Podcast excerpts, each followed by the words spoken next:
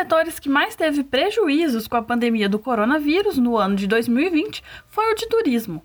O mundo todo pôde acompanhar as mudanças das atividades, seja no fechamento de pontos turísticos muito visitados ou nas implantações de medidas muito restritivas. A Confederação Nacional do Comércio de Bens, Serviços e Turismo calcula que o setor do turismo no Brasil deixou de faturar desde março do ano passado até janeiro deste ano cerca de 274 bilhões de reais e estima o fechamento de aproximadamente 40 mil postos formais de emprego ano passado. Em entrevista à agência Rádio 2, o ex-ministro e atual secretário do Turismo de São Paulo, Vinícius Lumertz, afirmou que o turismo precisa ser visto de forma estratégica e que um saldo positivo na indústria do turismo pode trazer benefícios para outras áreas.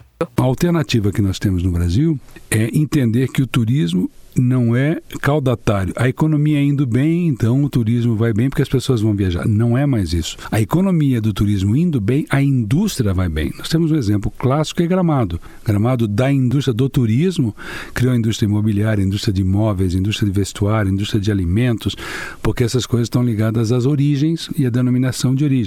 O turismo nas cidades históricas mineiras, como Mariana, Ouro Preto e Itabirito, também foi afetado, assim como em todo o país. Eventos anuais foram cancelados, hospedagens e comércio estão seguindo os protocolos rigorosos para a prevenção e contenção do vírus. Na cidade de Mariana, segundo o secretário de Cultura, Turismo e Lazer da cidade, Cristiano Casimiro, um trabalho conjunto está sendo realizado para o turismo pós-pandemia. Todo o processo de retomada da atividade turística dependerá de como e quando saímos do processo de pandemia da Covid-19, informou o secretário. E completa que a Prefeitura está trabalhando em conjunto com a Associação Circuito do Ouro, Associação das Cidades Históricas e Governo do Estado, através da Secretaria, em ações conjuntas para o receptivo turístico pós-pandemia campo municipal, a Prefeitura está retornando com o Conselho Municipal de Turismo e com o desenvolvimento do Plano Municipal de Turismo. Os cálculos de quanto o setor deixou de faturar serão realizados após a Semana Santa, quando tecnicamente um ano da pandemia terá sido completado. E afirma também que está sendo encaminhado para a Câmara Municipal o Plano Municipal de Apoio à Cultura e ao Turismo, Lei Manuel da Costa Taite, que é o auxílio emergencial dos dois setores.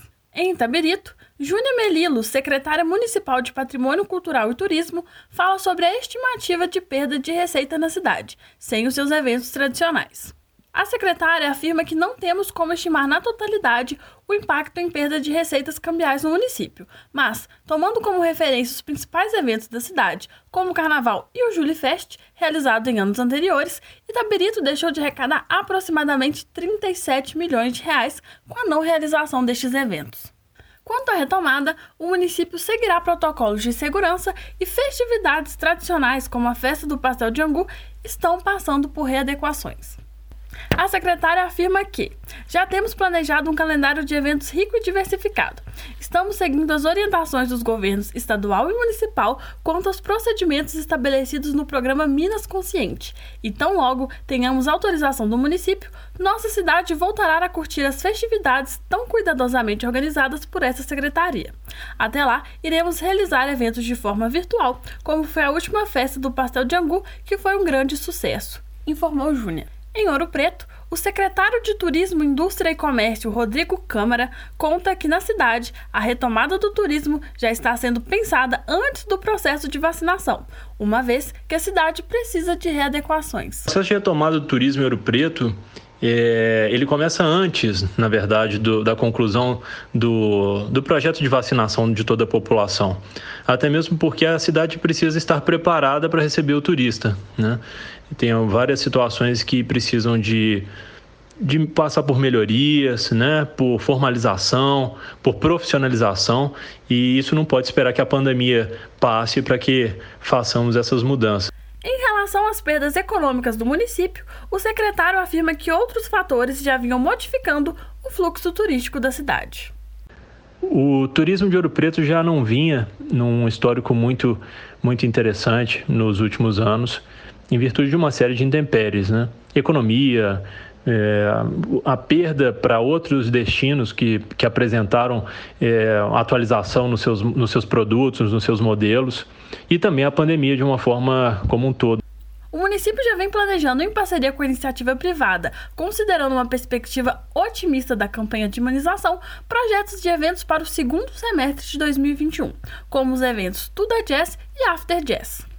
O projeto mais atraente nesse momento que estamos trabalhando é o projeto, o Festival Tudo é Jazz, um dos festivais tra mais tradicionais de jazz do Brasil e que era um projeto da Maria Alice, a Biissa, a Biissa Martins, que veio a falecer é, infelizmente em virtude do Covid-19. O, o, projeto Tudo é Jazz está nas mãos do sobrinho dela, o Rude, que é um, um grande produtor de eventos projeto After Jazz é o momento em que, após o festival nas ruas, o centro de convenções será um ponto de continuidade do evento Tudo é Jazz. O local possuirá serviços de bar, apresentações das vertentes do jazz, como o hip hop o rap, que também serão contemplados no projeto. O secretário afirma que a secretaria está aberta a novas propostas. Repórter Ellen Perucci para a Rádio Real FM.